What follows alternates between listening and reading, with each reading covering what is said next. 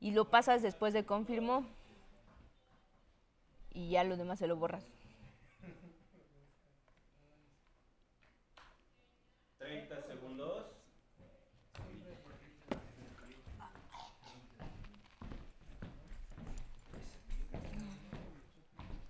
Veinte segundos.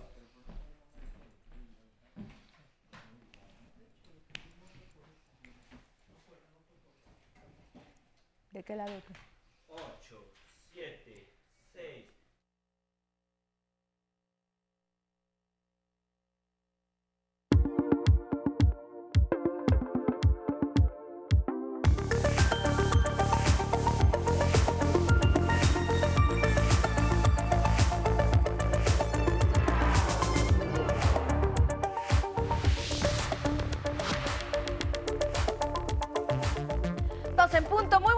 Estas son las noticias más sobresalientes de este miércoles al momento. El presidente subraya que la inflación comienza a ceder y con ello se da un respiro a la economía familiar. El resultado enfatizó de la política económica impulsada por el gobierno ya se está viendo en este freno en el alza de precios. La Fiscalía de la Ciudad de México avanza en la investigación del feminicidio de Ariadna. Ya tiene en su poder la carpeta de investigación que realizó la Fiscalía Morelense. Garantiza el presidente el derecho de manifestación de opositores. Pide a Claudia Sheinbaum despejar el zócalo, pero ante esto los organizadores de la marcha contra la reforma electoral cambian el recorrido y anuncian que se concentrarán en el monumento a la revolución. En el mundo, en las elecciones de Estados Unidos, virtual empate técnico entre demócratas y republicanos. Y en los deportes, a 11 días del Mundial, México enfrenta hoy a Irak. Es el resumen y con él comenzamos. Hola, hola, ¿cómo están? Muy buenas tardes. Bienvenidos a este espacio informativo. Los saludo con muchísimo gusto. Y también a quienes ya nos sintonizan en el 95.7 de FM, la frecuencia de radio del Instituto Politécnico Nacional. Hoy Vanessa Salazar nos acompaña en la interpretación en lengua de señas mexicana. Y ambas los invitamos a que nos sigan, que nos escriban en redes sociales. Estamos en Facebook, Twitter, Instagram y también en la página de 11 Noticias. Mándenos sus opiniones y comentarios. Es muy sencillo. Hashtag 11 Noticias y los leemos con muchísimo gusto. Iniciamos con buenas noticias para los mexicanos. A pesar de que la ola inflacionaria está golpeando a gran parte del mundo, en México ya muestra signos de desaceleración. En la matutina, el presidente habló al respecto. La inflación, es decir, el aumento en los precios de productos y servicios, comienza a ceder, dando así un respiro a la economía familiar. El presidente López Obrador celebró que en octubre la tasa anual disminuyó a 8.41% en comparación con el 8.70% registrado en septiembre, según cifras del INEGI. Bajó un poquito. Lo importante es que ya hay una tendencia a la baja. Es poquito, pero, pero bendito. La disminución, destacó, es reflejo de la política económica impulsada por su gobierno para frenar la inflación, fenómeno externo provocado por la pandemia y el conflicto Rusia-Ucrania. En esta estrategia económica destaca el subsidio de hasta 350 mil millones de pesos a los combustibles para evitar incrementos en las gasolinas, diésel y la energía eléctrica.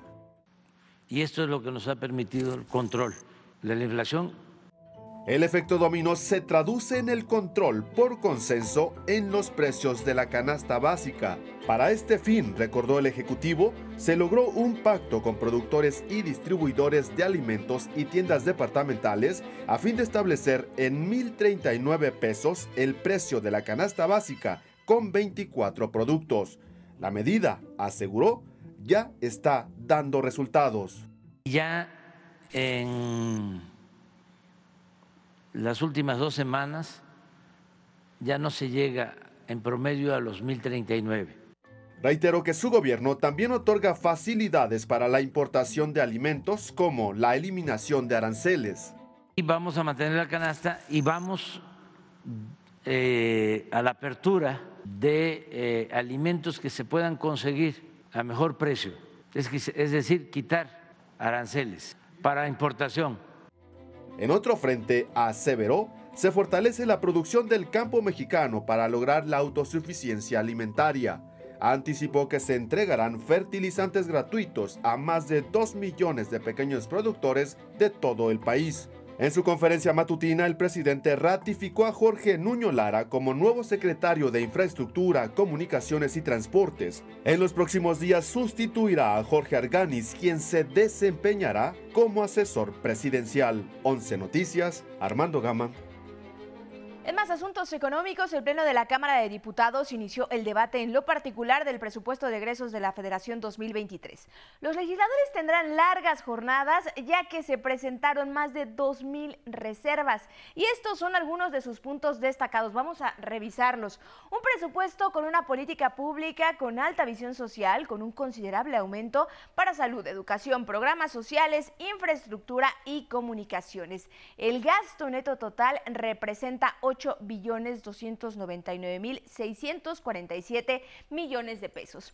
Entre los recursos asignados y aprobados se encuentran a la Secretaría de Salud 209 mil 616 millones. A la de Educación Pública se le destinarán 402 mil 276 millones de pesos. Hablemos de las reasignaciones. Destacan 6 mil 342 millones de pesos a la Secretaría del Bienestar para destinar casi 3.842 millones de pesos al programa de pensión para adultos mayores y 2.500 millones para la pensión de personas con discapacidad. Además, este presupuesto prevé la ampliación de 47.9 millones de pesos al presupuesto de entidades no sectorizadas. La mayoría parlamentaria perfiló un incremento de 47.5 millones de pesos al presupuesto de la Secretaría de Gobernación para reorientar 19.5 millones al programa de apoyo para refugios de mujeres víctimas de violencia, entre otros. Además, el Instituto Nacional Electoral ejercerá 20.221 millones de pesos.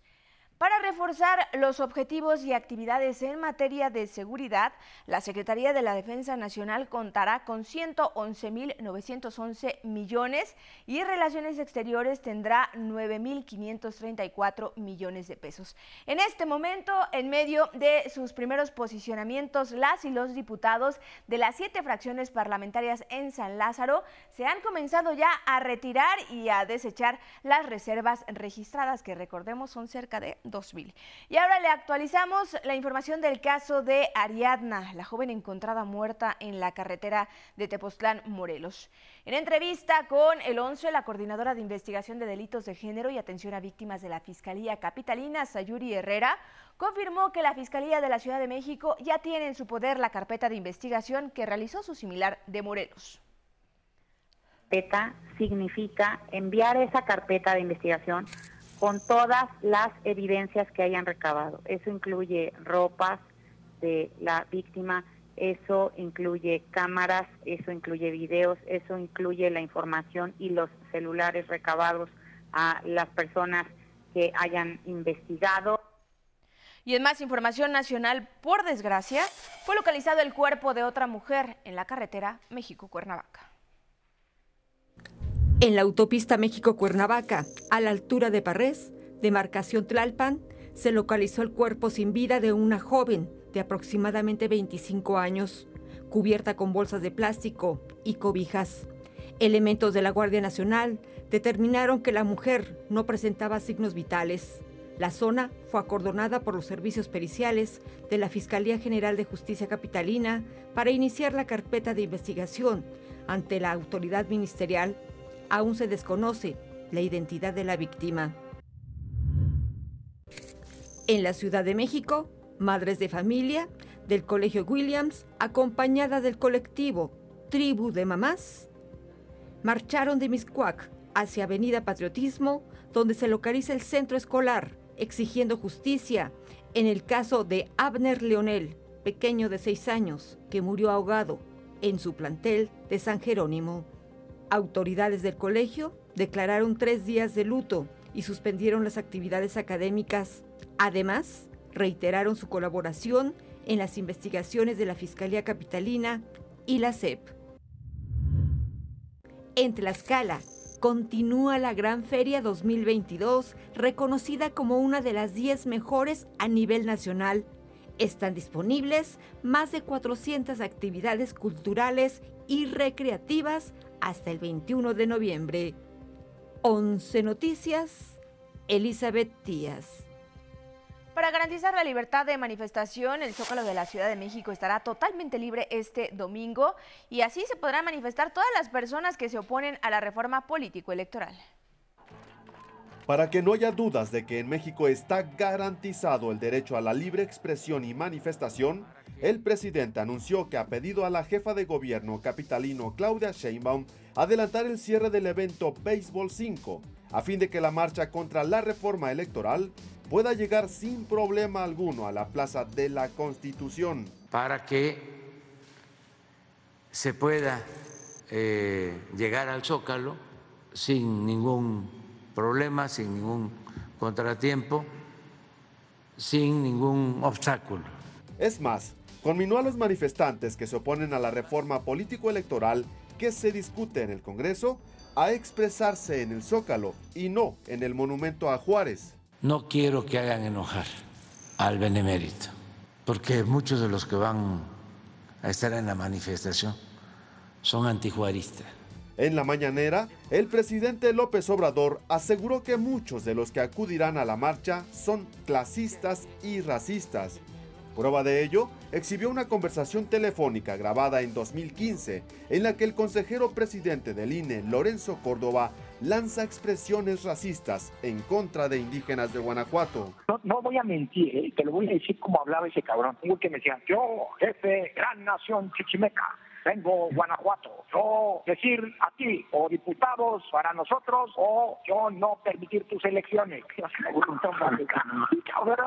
Cuando te estoy diciendo, tú no vas a decir, es que este güey, yo no sé si sea cierto que hable así, cabrón, pero no mames, dio mucho este, llanero solitario, cabrón, con eso de toro, cabrón, no mames, cabrón, o sea, no mames, no, faltó decir, ¿qué te faltó? Que le faltó decir, yo, gran jefe, toro centavo, líder, gran nación chichimeca, no mames, cabrón, no mames, cabrón, no, no, no, no, no, no, está de pánico, cabrón, no mames, no, pero, o acabamos muy divertidos o acabamos en el psiquiatra de aquí, cabrón. 11 Noticias, Armando Gama. Y mientras los organizadores de la marcha contra la reforma electoral del presidente anunciaron un cambio de sede, la protesta culminará, dijeron, en el Monumento a la Revolución y no en el hemiciclo a Juárez. El, presidente quiere determinar hasta cómo, dónde y, con quién marchar. Las decisiones de la sociedad civil las toma la, decisión, la sociedad civil. Nosotros decidimos marchar del Ángel al, Monumento a la Revolución, es una decisión de consenso y el día que queramos ir al Zócalo lo vamos a decir entre todos. Ahora la crónica de don Miguel Reyes Razo. Lo dije ayer, lo repito hoy. Vivimos tiempos fantásticos. Demos gracias a la vida. Ya la política no pertenece a los políticos, está en manos del pueblo. Si a alguien interesa la carrera política, busque el apoyo del pueblo. No haga caso de quien le recomiende colarse a las cercanías de un disque muy chicho para cargarle el portafolio, abrirle la portezuela del auto y alejarle a quienes necesitan hablar con él. Ser achichincle, lambiscón, barbero, pasó de moda. Ideales, convicción, honradez, amor al pueblo esos son los rasgos de un político. Así habla el presidente Andrés Manuel López Obrador, quien parece recapacitar y exclama, ¿qué hago yo aconsejando? Sé que el próximo domingo habrá en el Zócalo una concentración de opuestos a la reforma electoral que se discutirá en el Congreso. Conservadores que suman millones acudirán fifís de renombre, aspirantes a fifí racistas, discriminadores se reunirán en la enorme plaza. Veo que prevalece la corrupción. Ayotzinapa mostró que hay cotos de poder muy enraizados en todos los poderes. Quizá no me alcance el tiempo para extirparla. Lo bueno, y López Obrador sonrió, es que se acabó el disimulo y finiquitó la hipocresía. Los conservadores ya se quitaron la máscara. En 11 Noticias, eh, Miguel Reyes Razo informó. En la mañanera, el presidente López Obrador refrendó su respaldo al subsecretario de Gobernación Alejandro Encinas por los esfuerzos al frente de la Comisión de la Verdad para el caso Ayotzinapa. Lo defendió tras la denuncia en su contra presentada este martes por abogados de un grupo de militares acusados presuntamente de participar en la desaparición de los 43 normalistas. De repente se sintieron afectados los que dominaban en algunas áreas de la Fiscalía y daban protección. Quiere decir que vamos bien, porque Alejandro tiene todo nuestro apoyo.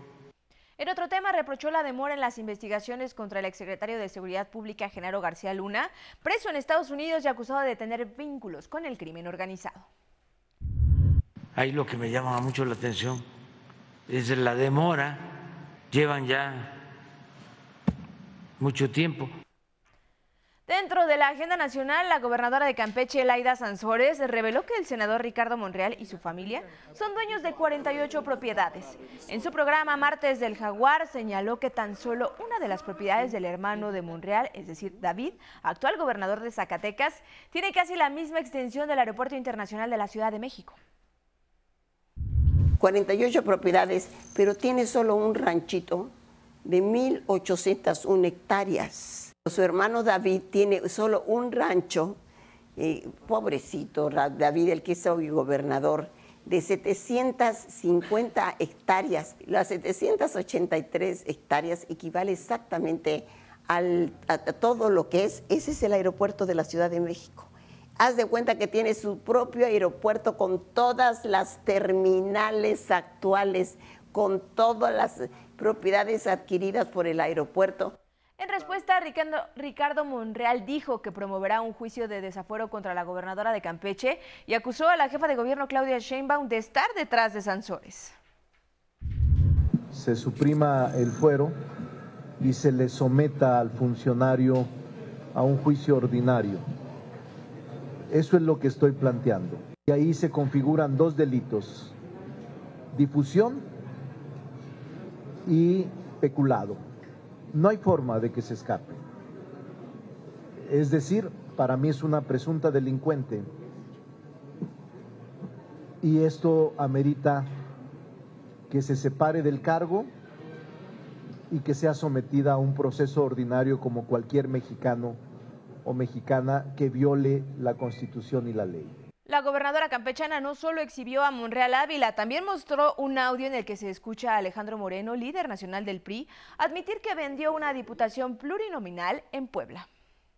Y a Charlie que sí le dije, paga esto, paga esto, paga esto, y ese hijo de puta el otro día fue y lo paga. O sea, obvio, se robó no está como nosotros, ¿no? Quien habría comprado esta diputación es Charbel Jorge Estefan Chidiac, actual coordinador parlamentario del PRI en el Congreso de Puebla. Y vamos a un caso de corrupción en la capital del país. La jefa de gobierno de la Ciudad de México, Claudia Sheinbaum, estimó que la corrupción inmobiliaria en la alcaldía Benito Juárez equivale a seis torres mítica. Cabe recordar que hay por lo menos dos funcionarios detenidos por presunta corrupción inmobiliaria en gobiernos panistas. El número de pisos irregulares en la alcaldía Benito Juárez del 2012 a la fecha equivale a la construcción de seis torres míticas.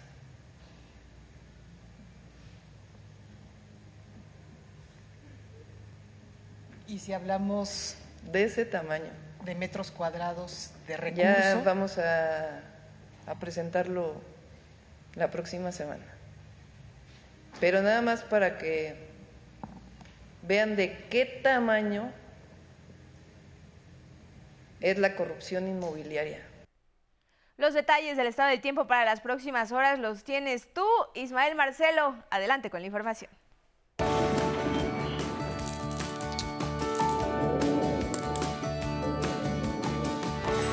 Muy buenas tardes, con gusto les presentamos la información más relevante en materia meteorológica. Esta tarde el Frente Frío número 8 ocasionará vientos muy fuertes, tolvaneras y posible caída de árboles y anuncios espectaculares en el noroeste del país. Por otro lado, la presencia de un canal de baja presión ocasionará lluvias con tormentas eléctricas en diversas localidades del sureste nacional. Como le decíamos, el Frente Frío número 8 produce lluvias y chubascos en Baja California y Sonora, así como vientos de 60 a 80 kilómetros por hora que podrían generar tolvaneras y caída de árboles y anuncios espectaculares en estas entidades. Tome sus precauciones ya que esta noche se espera el marcado descenso de la temperatura en esta región del país y le adelantábamos que un canal de baja presión y la entrada de humedad del Mar Caribe producirán lluvias fuertes en Chiapas y chubascos en el resto de la zona. No obstante, el ambiente es caluroso y el viento continuará siendo fuerte en el istmo de Tehuantepec. Cielo medio nublado y temperaturas cálidas a calurosas se prevén en el norte del país, con escaso potencial de lluvia en esta región. Atentos porque una línea seca producirá vientos fuertes en el estado de Coahuila.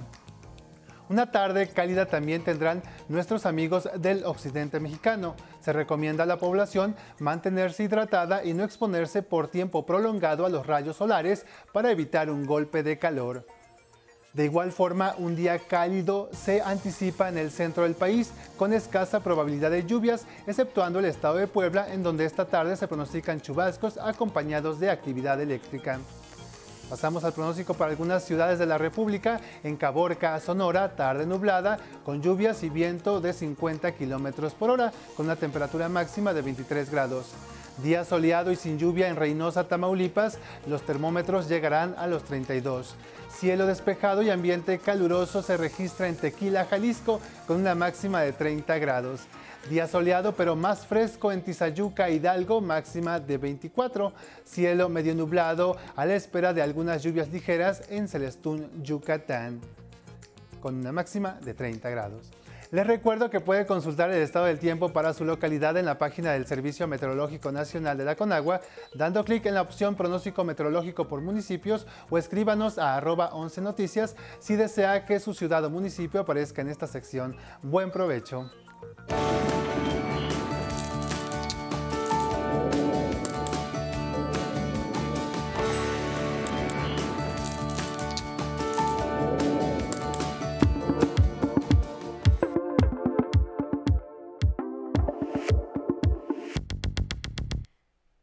Gracias Ismael, buen provecho y comenzamos con la información internacional con las elecciones intermedias en Estados Unidos.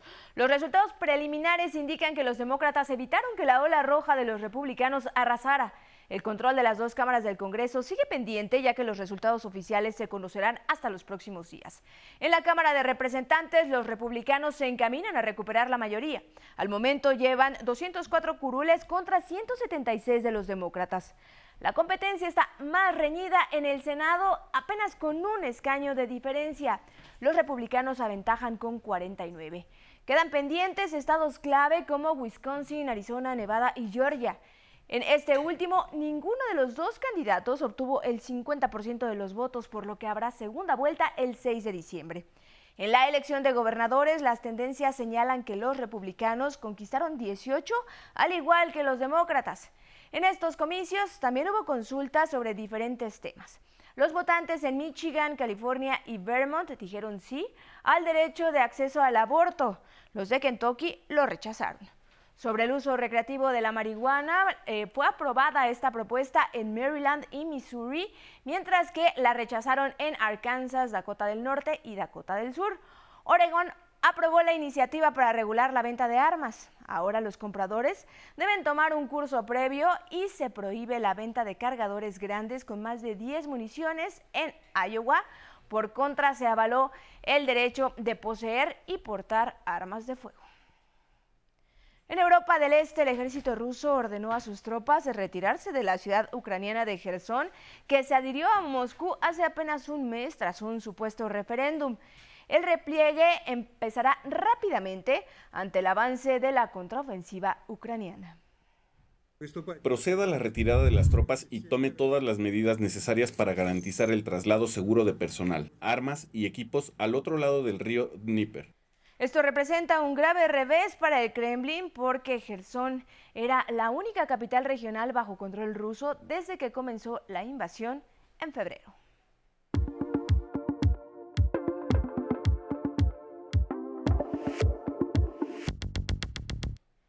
Para hablar de deportes ya está aquí Vianey Zárate. Muy buenas tardes, Vianey. Adelante.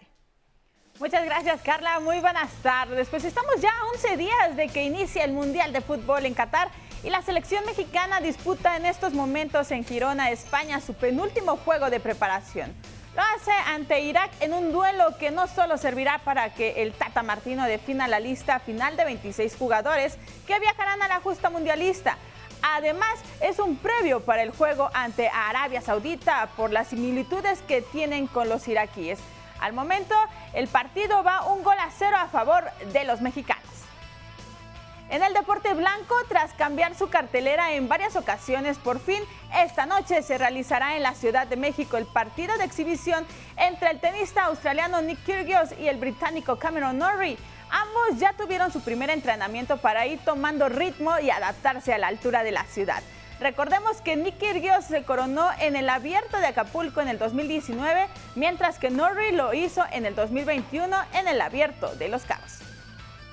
En más información, Miguel Herrera fue cesado de la dirección técnica de Tigres luego de que el año luego de un año y medio en el banquillo donde tuvo malos resultados el último en el Apertura 2022 donde fue eliminado en cuartos ante Pachuca. Logró un total de 31 victorias, 3 empates y 17 derrotas en 62 partidos. En el segundo día de actividades de la primera Copa del Mundo de Béisbol 5 realizado en el Zócalo Capitalino, la selección mexicana sufrió su primera derrota al caer dos match a cero ante Japón. El representativo asiático se quedó en el, primero, en el primer match con cuatro carreras a tres, mientras que en el segundo lo hizo por pizarra de 5 a 1. México tendrá hoy dos duelos, primero ante Sudáfrica y después frente a Cuba. Hasta aquí la información deportiva. Buenas noches. Buenas, buenas tardes, perdón. Gracias, buenas tardes. Y ahora tenemos toda la información de los espectáculos. Contigo, Sandra Sitle, bienvenida al estudio. Feliz miércoles.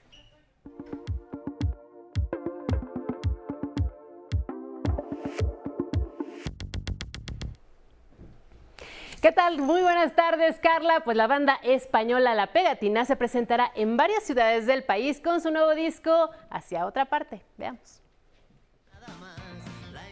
La música de la banda española La Pegatina continúa cruzando fronteras y siempre va hacia otra parte, título de su más reciente álbum que incluye grandes colaboraciones. quiero bailar.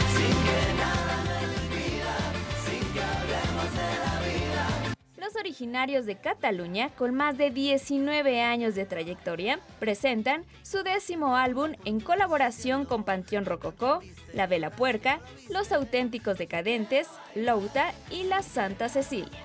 Eh, estamos súper contentos de poder eh, presentar este disco que tanta ilusión nos hacía porque son gente que, que admiramos desde hace muchísimo tiempo y, por fin hemos podido sacar este disco y sobre todo de poder volver a, ver al público mexicano que tantas ganas teníamos de, de, poder volver a verlos.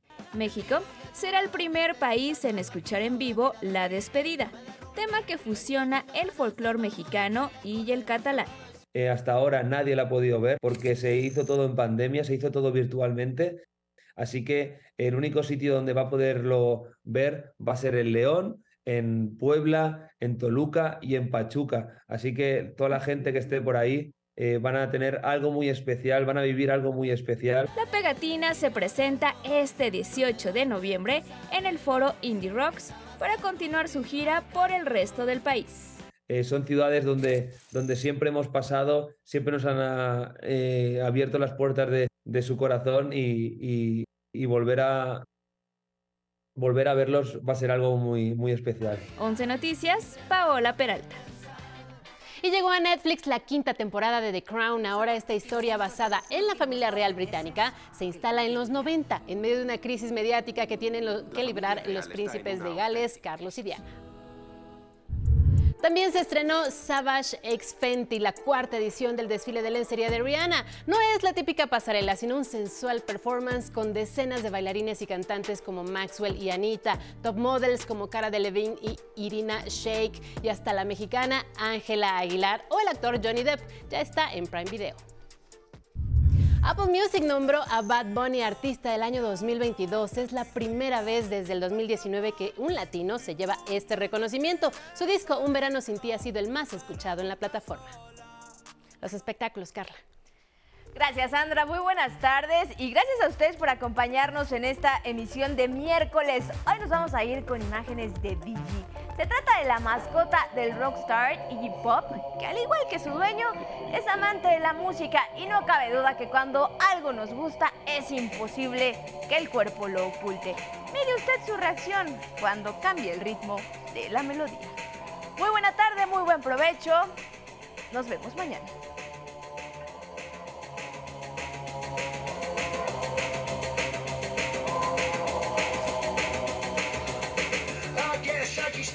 Tuesday. Sweat stains on bus windows. I don't want to ruin my coat